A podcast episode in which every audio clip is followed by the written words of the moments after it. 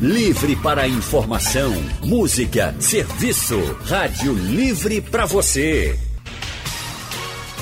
O consultório do Rádio Livre. Faça a sua consulta pelo telefone 3421 3148. Na internet www.radiojornal.com.br. Final de ano chegando, né? A gente está na semana no Natal, semana que vem tem as comemorações pela chegada do Ano Novo. Datas comemorativas, de uma forma geral, sempre são muito emblemáticas, principalmente quando a gente perde alguém da nossa família, né? O primeiro aniversário sem aquela pessoa, o primeiro Natal sem aquela pessoa. Para muita gente, o Natal é o sinônimo da reunião da família, da alegria, das festas, com fraternizações em casa, com a família ou entre amigos, com os colegas de trabalho e tantos outros. O momento traz mesmo é a saudade, né? Esse ano, principalmente para quem perdeu uma pessoa querida na pandemia e sequer conseguiu realizar todos aqueles rituais de despedida. Já falamos sobre a importância desses rituais aqui ao longo desse ano e superar essa perda, né, da pessoa que é do dia a dia, que é uma pessoa tão querida não é fácil, dói, conviver com a ausência às vezes até sufoca, né? Depois da tristeza de receber a notícia da perda, aí chega um outro momento difícil que é a hora de aprender a lidar com a saudade. Esse ano, além de quem a gente perdeu e não volta mais, tem também a distância daqueles que a gente ama e que não vai poder ver também por causa da pandemia, né? E a gente vai conversar sobre tudo isso agora no nosso consultório, que recebe hoje a psicóloga do luto, Simone Lira. Boa tarde, Simone, bem-vinda. Boa tarde, Leandro. Boa tarde aos ouvintes. E a gente também vai conversar com o psicólogo Saulo Rocha. Boa tarde, Saulo. Seja bem-vindo também ao consultório do Rádio Livre. Obrigado, Leandro. Para mim é mais uma, uma satisfação estar aqui mais uma vez. Um abraço a todos os nossos ouvintes e a doutora Simone também. A gente quer saber também como é que é para o ouvinte, né, que está agora junto com a gente.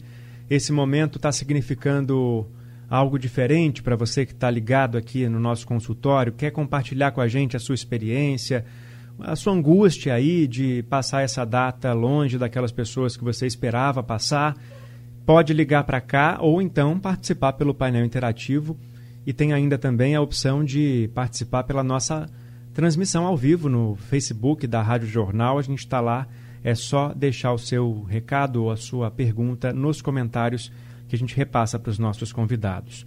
Bom, vou começar perguntando para Simone sobre o luto, né?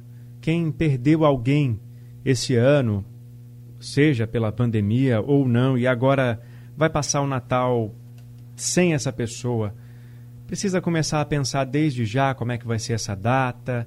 Quem está angustiado já porque não vai ver aquela pessoa tem que fazer o quê para ter uma data mais tranquila? Pois é, é, é, a gente fala do luto como essa reação complexa, né? Frente ao rompimento de um vínculo com alguém significativo. Na verdade, o luto é a forma que o amor adquire quando alguém que amamos morre. É, não há uma maneira correta, nem uma prescrição de como lutar-se ou como vivenciar essas datas. São datas de fato difíceis, mas precisa sim, como você bem traz, que a gente pare e antecipe, planeje de que forma nós queremos ou podemos vivenciar essas datas, né? É, prever quando é que vai acontecer, como vai acontecer, compreender também é, os seus sentimentos e acolher que muitas vezes você não vai querer, né? Estar envolvido ainda que virtualmente em nenhuma nenhum encontro e ok. Né? para além do desafio das datas difíceis, dessas datas que são desafiadoras, nós temos a pandemia que é, requer esse isolamento social, porém não o isolamento afetivo, né? Certo. Saulo, o que, o, que você deixaria de, de orientação para as pessoas que estão passando por essa situação? É, perfeito, Leandro. Eu acho que para iniciar né, essa nossa conversa no consultório, esse bate-bola inicial, eu acho importante a gente refletir um pouco. O momento que a gente vive é um momento muito específico. já é um momento de, de uma espécie de rearticulação daquilo que a gente fazia. A pandemia trouxe isso, trouxe algo que era possível como uma norma, como uma norma social. O teletrabalho, as pessoas começarem a estar em casa, inicialmente o grande medo, o grande pavor sobre o vírus, algo que era desconhecido. Então, sim, uma nova forma de se relacionar com o outro se deu. Uma forma talvez possível, mas para muitos um pouco mais empobrecida, que traz várias questões, ansiedade, medo, pânico, enfim.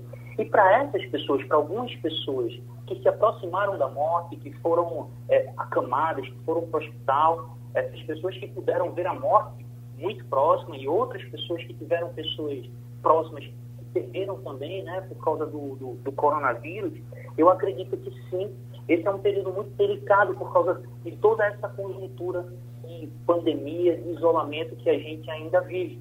Mas sim, a morte ela é um, um acontecimento sempre universal, mas ela sempre se dá é, numa situação situacional, uma situação de um contexto muito específico. E esse contexto que a gente vive é um contexto muito delicado, né?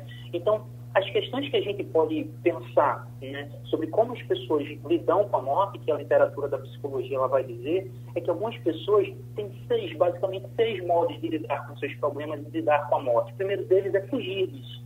Ou seja, tem algumas pessoas que diante da perda de alguém, diante de uma certa dificuldade no trabalho, até na perda de, de, de algum é, é, é, relacionamento, que também é experienciado, como a doutora Simone acabou de falar, como um luto, elas se afastam, elas fogem dos problemas, algumas até é, é, é, lançam mão né, de entorpecentes. Algumas pesquisas também acenaram sobre a possibilidade né, muito presente que o consumo de bebidas alcoólicas também aumentaram. Algumas outras pessoas elas tentam contornar esses problemas, não é um modo tão ativo quanto fugir, mas é um modo muito mais passivo.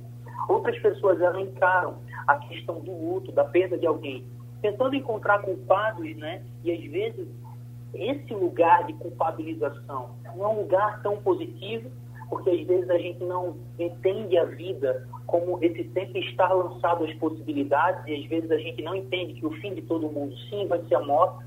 Outras pessoas elas brigam com problemas, sofrem com problema, mas eu acho que a questão é assumir sim a nossa condição de finitude, assumir que a vida vai ter fim e o mais interessante isso, né, alguns autores eles, eles, eles acenam para essa possibilidade que a morte é o, o, o, principal fator que nos faz nos engajar na vida.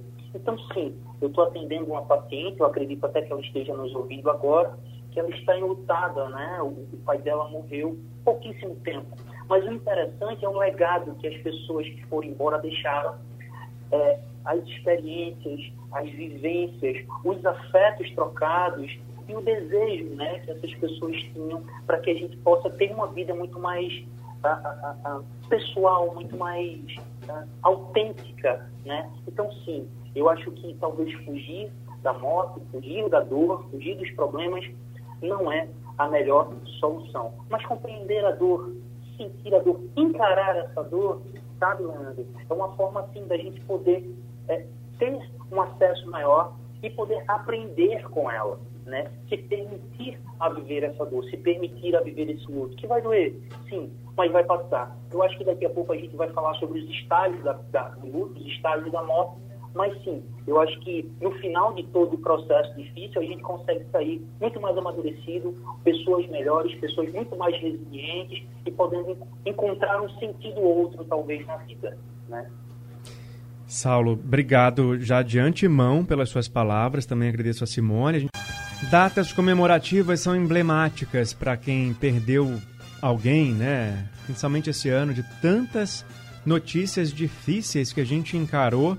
Muitas famílias encararam muito mais de perto aquela realidade de perder alguém por causa da Covid-19. A gente está falando sobre as comemorações de fim de ano diante desse cenário hoje no nosso consultório do Rádio Livre com os psicólogos Saulo Rocha e Simone Lira e já tem ouvinte para participar com a gente aqui ao vivo pelo telefone, o Edivaldo de Casa Amarela. Boa tarde, Edivaldo. Boa tarde, Leandro. Boa tarde aí. Ah, ah, Leandro, na minha opinião, né? Sei que muita gente não vai gostar, mas por mim, eu liberava, fosse o Estado, o governo, eu liberava geral, o Natal, sem luto.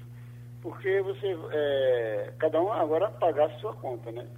Cada um tá, é, pagar suas, suas contas, seus, seus festejos, e não o Estado pagar com o nosso imposto, nosso dinheiro, o dinheiro do povo. Porque você chega, não é, você chega por aí, tá os bares abertos, a rua, feira livre, comércio, para todo mundo sem, sem máscara. Então, cada um que. É, eu liberava geral. Natal, virada do ano, carnaval, quaresma e São João. Cada um é, sem, sem dinheiro para troça, para clube, carnavalesco, escola de samba, sem polo. Cada um pague sua conta. Cada um que pague é, é, suas despesas. E eu liberava. Natal, virada do ano, carnaval, quaresma e São João. Certo, Muito Edivaldo. obrigado. Edivaldo, obrigado pela sua opinião. A gente está aqui com o telefone aberto também para que os ouvintes tirem as dúvidas né, sobre esse sentimento de luto e que às vezes se manifesta dessa forma, né? A pessoa deixa de, de, de sentir pelo outro, né, é, doutores? A gente ouviu a opinião do Edivaldo de liberar tudo, de cada um fazer o que quiser e pagar o preço que tiver que pagar, que pagar. E a gente já acompanhou ao longo do ano que muita gente pagou o preço que é da vida, né? A vida foi embora porque a pessoa não obedeceu às recomendações das autoridades de saúde é, e não se protegeu ou se protegeu, mas acabou sendo contaminada por outra pessoa que não levou fé. E aí, que, como, como que se explica esse tipo de pensamento também a essa altura, Simone? Então, né, é, essa necessidade realmente de tanto tempo em isolamento e aí a gente deseja, né, estar com nossos entes queridos e estar naquele festejo, mas a se compreender que é um momento em que a gente precisa muito cuidar de si e cuidar do outro, né? E em nome desses cuidados é, e na consciência de que estamos em um momento atípico e pandêmico, precisamos desse isolamento, né, porque é um vírus altamente contagioso e aí estamos em mais de 180 mil mortes, né, e famílias enlutadas. Eu acho que o doutor Saulo, ele trouxe algo muito importante quando ele fala do legado, né, e nesse momento a gente pode pensar em que forma a gente vai honrar o amor pela pessoa que morreu, né? Em que, em que local a gente pode se conectar com essa pessoa dentro dessa data que é o Natal, dessas datas, é, eu prefiro chamá-las de datas difíceis do que datas festivas, porque a gente não, não há de pensar muito em datas festivas nesse momento, nesse ano, enfim. E aí, de que forma você consegue se conectar com essa pessoa, né? Através de uma bebida que ela gostava, de uma comida, o que você pode fazer para honrar esse legado e esse amor?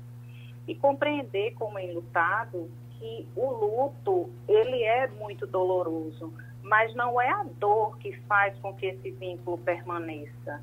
Muitas vezes você vai ter um ente querido que faleceu, mas que era a alegria da festividade, tudo bem se o seu núcleo familiar, né, as pessoas que estão na sua casa desejarem também fazer uma comemoração em homenagem a ele.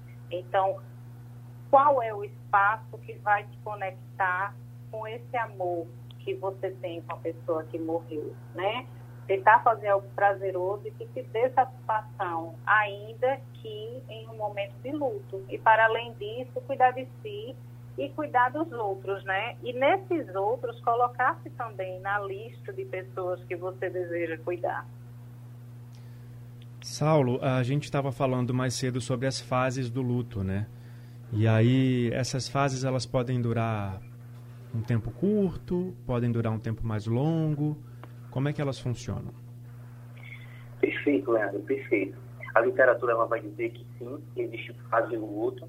Não necessariamente todas as pessoas elas vão passar por todas as fases.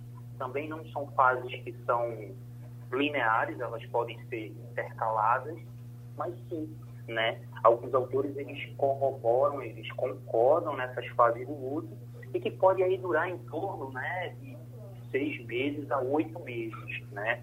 Quando se passa disso, ou quando se passa mais de um ano, e aquela dor é uma dor ainda muito forte, às vezes uma dor paralisante, às vezes uma dor que traz é, é, é questões né, de dificuldade para o dia a dia, Aí a gente começa a pensar se esse luto é um luto normal ou se esse luto começa a ser um luto patológico. E aí, claro, é indicado um auxílio psicoterápico, psicólogo, um auxílio psiquiátrico, com médico psiquiatra, para ver uma questão medicamentosa para auxiliar nessa ressignificação dessa experiência. Mas sobre, sim, as fases do luto, uh, os autores da psicologia vão dizer que tem cinco fases. A primeira fase é a fase de negação. E aí, só para pegar esse gancho da fase de negação, com a pergunta que o senhor Edivaldo acabou de nos fazer, a fase da negação, ela pode ser também uma espécie de um processo psicológico adaptativo frente a uma angústia, frente a, a qualquer dificuldade que a gente tem. Sim, viver na pandemia é viver se vendo angustiado porque a gente não sabe como vai ser o amanhã. E algumas pessoas tendem a minimizar, algumas pessoas tendem a negar a gravidade desse processo. Eu acho que corrobora um pouco sobre essa fala desse ouvinte que a gente acabou de escutar, né? Ou seja, a gente minimiza, não, é uma gripezinha, é besteirinha, ah, não, é, é, é, é isso daí logo vai passar. Ou seja, eu minimizo as possibilidades que isso pode se dar. Se tratando das fases do luto da negação, né, como um aspecto psicológico possível de se enfrentar essa dor, esse esse choque inicial da perda de alguém, a negação ela serve como, como uma defesa do nosso ego, né? Ela alivia esse impacto. Como é que seria então, Saulo, essa fase da negação?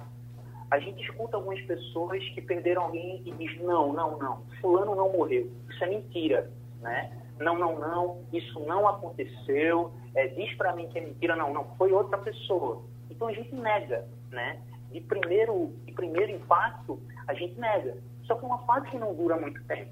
Né? E claro, ela pode aparecer em outros momentos. Existem algumas pessoas que continuam sonhando, que acreditam que a pessoa viajou. É até uma atitude, talvez, não assertiva de alguns pais, quando, sei lá, o vovô morre, diz, oh, seu avô viajou, né? seu avô foi para longe. Não é bacana para a criança elaborar o processo de luto dela, pelo contrário.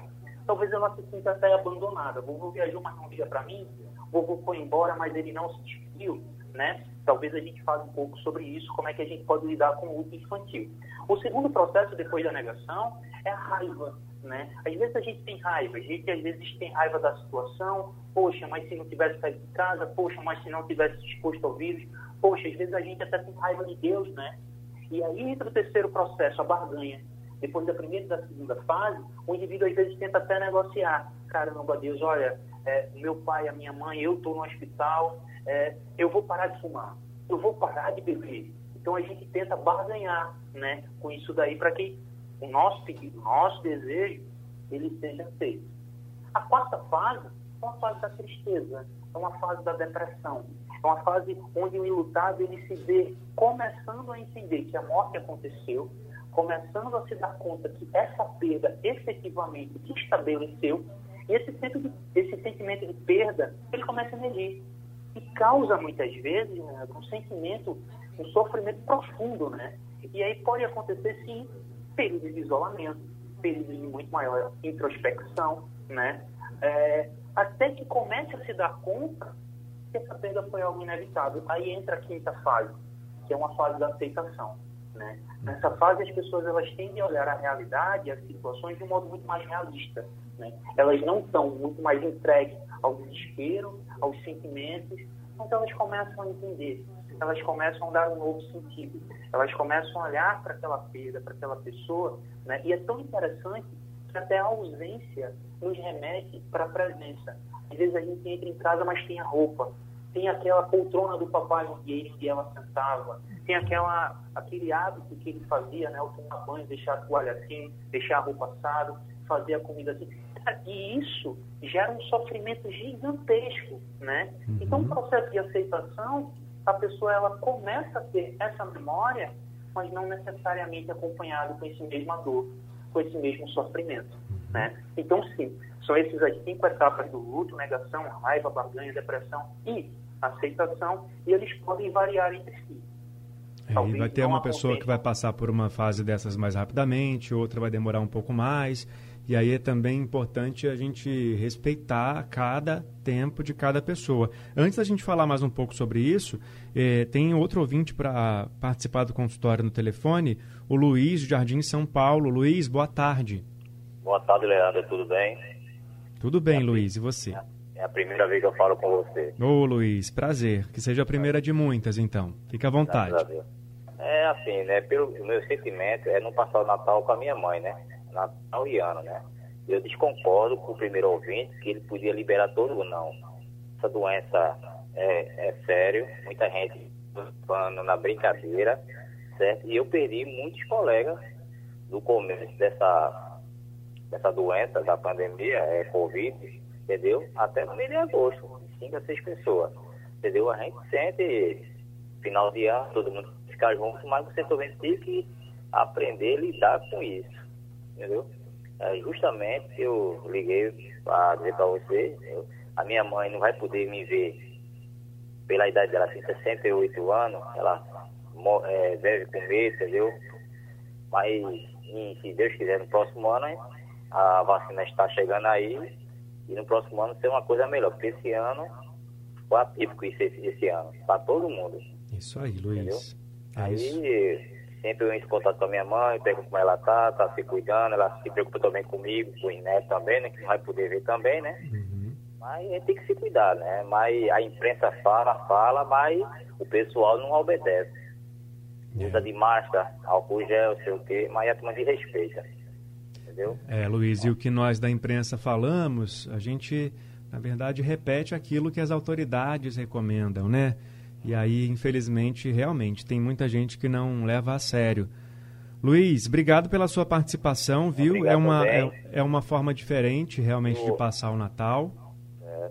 E a Rádio Jornal aqui em Jardim, São Paulo, é 100%, certo? Uh, coisa 100%. boa. um abraço, uma boa tarde. E a turma que me conhece aqui como Evandro Luiz. Certo. Sempre, às vezes eu falo com o Marcelo Araújo, mas faz bom tempo que eu não falo com ele. Representando então Jardim São Paulo, um abraço é, para todo mundo aí de um Jardim São também. Paulo, viu? Também. Obrigado. Um abraço para vocês aí. Olha, então é outra situação, né? Tem gente que vai passar o Natal longe daquelas pessoas que habitualmente estariam pertinho, né? Na mesma casa, de repente, Simone. É uma ausência diferente que também deve ser administrada, né?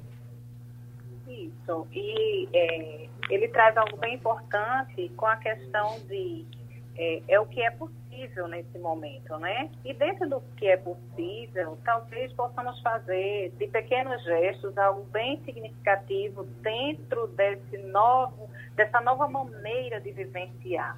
É, talvez enviar um cartão escrito à mão, gravar uma mensagem de áudio, enviar uma comida, um bolo que a pessoa gosta, fazer uma videochamada, um encontro por aplicativo e estar disposto a escutar a pessoa, né, a essa família, é, se há alguém enlutado, se dispor a fazer essa escuta, porque é algo que o enlutado deseja muito, em geral, é falar sobre essa perda.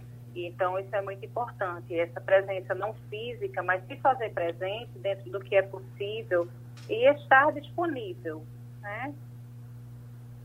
É, ficar também atento a aquilo que a gente estava falando anteriormente, né? Que cada um vai ter uma reação e um tempo para administrar as informações, os sentimentos, né, Saulo?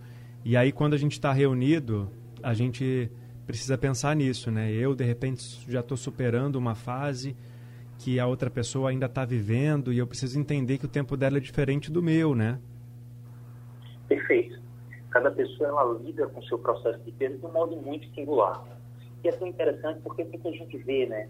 Às vezes são dois irmãos criados na mesma família, a gente subentende que é a mesma educação, o pai e a mãe mortos, mas os dois lidam de uma forma bem diferente enquanto um é mais pragmático, outro é mais sentimental. E não existe jeito certo, não existe jeito errado. A gente tem que respeitar o nosso jeito, a gente tem que respeitar o jeito do outro. Né? A forma como cada um se vincula, a forma como cada um elabora o seu luto. Né? O importante nisso é você ter em mente, é um período difícil, é um período de reflexão, é um período de saudade, mas também é um período de se cuidar. Preservar a sua saúde emocional, se cuidar de modo geral, né? É, aquelas pessoas que estão enfrentando esse processo de luto, eu acredito que não exista uma fórmula de bolo, nenhuma dica universal. Mas se eu pudesse dar uma dica, se eu pudesse dar algum conselho, o conselho que eu daria é viva cada dia de cada vez. Viva um dia por cada vez. Se respeite, compreende o seu tempo, cuide de você, enalteça esses bons momentos, relembre esses bons momentos, como a doutora Simone falou, poxa, escrever uma carta para essa pessoa, né? O dia de finados é importantíssimo, por mais que algumas pessoas não deem essa valorização, porque é uma forma da gente lembrar com carinho a importância, né? Uma das minhas pacientes nessa perda perguntou só, é interessante levar meu filho no velório para o enterro, né? E várias pessoas me perguntam isso.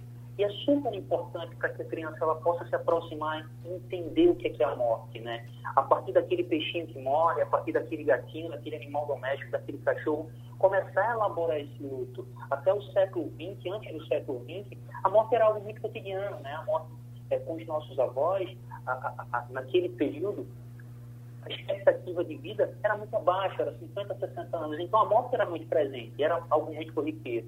Só que com o avanço da medicina, com o saneamento, me parece que a gente começa a afastar a morte, a morte vira um tabu. A morte na nossa sociedade começa a ter um caráter de medo. Não um destino que cada um de nós vamos ter um dia, mas algo que a gente quer evitar a todo momento. E sim, causa muita dor, mas a despeito da dor, a forma como hoje em dia a nossa sociedade tem lidado com a morte é uma forma um tanto quanto mais frágil, muito mais temerosa. E a gente, enfim, um dos dados, né, que o Brasil é um dos países que mais faz plástica no mundo, e aí por que é interessante falar da plástica? É, quando a gente fala sobre morte, né, porque me parece que a cada vez a decrepitude da vida, ou seja, o envelhecimento é o que a gente tem fugido, uhum. porque a gente tende a ter um, um, um, estereótipo social que o velho é aquele que está muito mais próximo da morte, e a gente não quer envelhecer. E a gente não consegue ter a capacidade de entender que a morte pode estar numa atravessada de uma rua, que a morte pode estar numa fatalidade, de um câncer, de uma doença, de uma pessoa jovem, de uma criança, de um adulto, de um velho, enfim. Então fala um pouco também desse processo de como a gente lida com a morte e o medo que ela evoca disso, né? É. O Dair do Barro também ligou para cá para participar com a gente. O Dair, boa tarde. Ô, boa tarde, Leandro. Tudo bem, Leandro? Tudo bem, você? Olha, de, eh, são os últimos programas seu, né, aí, desse ano, não é isso? Desse e, ano. agora, esse tema aí que eu não gostei, mas sou temeroso a isso, sabe? Isso que a gente estava falando. Tenho muito medo mesmo. Vocês dizem naquela fase, se a morte é um descanso, então eu quero viver cansado a eternidade, o resto da vida, não quero morrer nunca. E aí uma coisa mistura a outra, né? Chama, querendo ou não, a gente vive pensando, se acordando, é, é, tentando por tudo, rezando, orando, se limpando, se tratando contra esse, esse mal que está assolando o mundo, não é isso, Leandro? Isso. Então, meu querido, veja bem, é, eu mesmo é, perdi 54 amigos. 54 amigos, não é mole, né? Queria pelo menos se eu tivesse pelo menos a metade, um, dois deles, sabe? Minha mãe também é, fica um negócio difícil, me acordo pensando, me, é, vou dormir pensando, estou na igreja rezando, estou pensando em todos, sabe? É muito difícil. É, falar, falar sobre esse tema é um, só para especialista mesmo, sabe? Quem já foi para outro lado, né? Dizem e voltou e sabe explicar. Mas eu quero dar uns parabéns a vocês que o programa continua maravilhoso. Viu, Leandro e, e, e? Um abraço, meu querido. Tá certo, Daí. Obrigado, viu, pelo seu carinho aqui com o nosso programa. A gente, às vezes, tem que tratar de temas que nem a gente gostaria, sabe? Mas que são necessários justamente para ajudar quem precisa superar essa dor difícil, né? De perder alguém. O Daí perdeu 54 amigos. Imagina só o que ele não passa, né, doutores? Ô, Simone, o que, que, que o Daí pode fazer para aliviar um pouco a cabeça dele? Ele diz que vive pensando nas pessoas que se foram, né? Esse, e superar isso é muito, é muito difícil às vezes mesmo, né? Tem que dar um tempo, não pode se cobrar demais também, né? É, é são muitas perdas, né? É, que o Odaí teve e talvez haja necessidade, ele vai vendo dentro dessa dinâmica, desses processos, é, a necessidade de talvez ir em busca de algum especialista, é, tem alguns projetos também que atendem lutados pela Covid, projetos sociais, e é importante esse espaço de fala para pelo menos ir localizando essas perdas e, enfim, cada um vai sentir essa necessidade de acordo com os recursos que ele tem, com o suporte que ele tem, porque muitas vezes o enlutado não vai precisar de um atendimento de um especialista. A, a família, a comunidade, o suporte que, que é oferecido para ele vai ser o bastante, mas no caso dele, de fato, são muitas vezes, né? Talvez buscar um, um projeto com especialistas em luto ou um especialista seria interessante para esse espaço de fala e também ajudando nesse processo. Uhum. Conversar com os amigos ajuda? Também, também. É um tipo de intervenção, né? Na verdade, o, o luto, ele não é um, um problema de saúde mental, digamos assim. Ele pode sim agudizar e partir para um luto complicado. E aí requerer cuidado de especialistas. Ou, é, por algum motivo.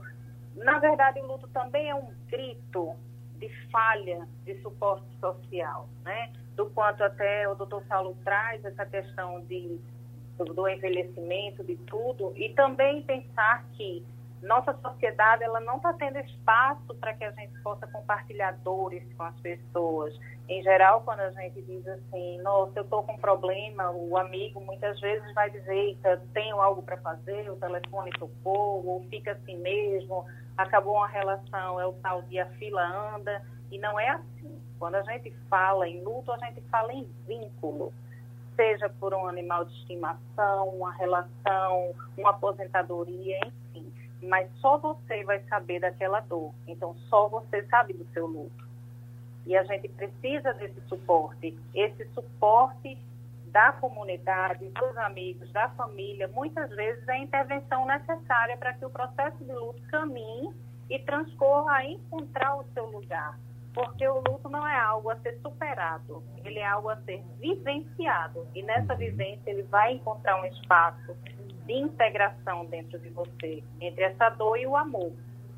Isso, a saudade às vezes não vai passar nunca, né? Você vai conviver com aquela pessoa e depois as memórias vão fazer parte da vida da gente por muito tempo, mas é isso aí que a doutora falou, a gente tem que vivenciar. Não vou usar mais a palavra superar a partir de hoje para falar sobre luto. Isso, Aprendemos. A gente fala, é, fala é, numa perspectiva do processo dual do luto. Uhum. E falamos de orientação para perda e orientação para restauração. Para que sua vida, sua rotina retome a. Eu, na, na psicologia a gente nem gosta muito dessa palavra, mas enfim, a normalidade, digamos assim porque o luto ele quebra um mundo presumido. Você vivenciava toda a sua história com uma pessoa que era um amor presente na sua vida e de repente essa pessoa vem a óbito, você vai ter outra vida, porque ali se quebra algo que é conhecido, você vai partir para um novo movimento na sua vida que é viver sem aquela pessoa fisicamente. Então você vai reaprender né, a, a, voltar. E quando a gente fala em, em complicações do luto, é, seriam dentro desses dois polos algo muito preso, ou a orientação para a perda, ou a orientação para a restauração. Nem você está o tempo todo no pesar, na tristeza, sem movimento, sem querer retomar a vida, e também o oposto o seu ente querido vem a óbito e você diz, não, tudo bem, amanhã já estou trabalhando, fazendo tudo e meio que olhando para uma retomada dessa sua rotina sem querer entrar em contato com essa dor. Então, o luto, ele vai se integrando nessa oscilação. E quando você fala, às vezes, dá uma saudade grande, é que, de fato, não é apenas a primeira data, não são apenas as primeiras datas, você pode entrar em um espaço e vir um cheiro que vai lembrar fortemente aquela pessoa que você ama. Vai dar uma saudade imensa e você vai chorar, vai sentir naquele momento e depois vai caminhar. Ok, o luto tem dessa oscilação. Uhum. Doutores, muito obrigado. Obrigado, viu, Simone, pela sua participação hoje aqui com a gente nesse consultório tão necessário. Obrigada a vocês. Bom Natal para você. Bom Natal a todos, apesar de tudo, Uhum. né? Mas que tenhamos um Natal possível. Exatamente. Saulo, obrigado também. Bom Natal, viu? Obrigado, Leandro. Um abraço forte, Simone. Foi um prazer dividir a fala com vocês. E mais uma vez, obrigado a todos os ouvintes. Muito bom estar aqui presente. Um abraço forte em todos. Bom, gente, quem quer ouvir de novo esse consultório, quer compartilhar o conteúdo, daqui a pouquinho ele está disponível no site da Rádio Jornal, radiojornal.com.br, também nos principais aplicativos de podcast. O consultório também é reprisado durante a madrugada aqui na programação da Rádio Jornal. E o Rádio Livre vai ficando por aqui, gente. Amanhã a gente está de volta às duas da tarde com mais informação e prestação de serviço para a gente passar a tarde juntos. A produção é de Alexandra Torres, no site da Rádio Jornal Isis Lima e Urineri, no apoio Valmelo, trabalhos técnicos de Big Alves e Edilson Lima, e a direção de jornalismo é de Mônica Carvalho. Sugestão ou comentário sobre o programa que você acaba de ouvir, envie para o e-mail ouvinte@radiojornal.com.br ou para o endereço Rua do Lima 250, Santo Amaro, Recife, Pernambuco.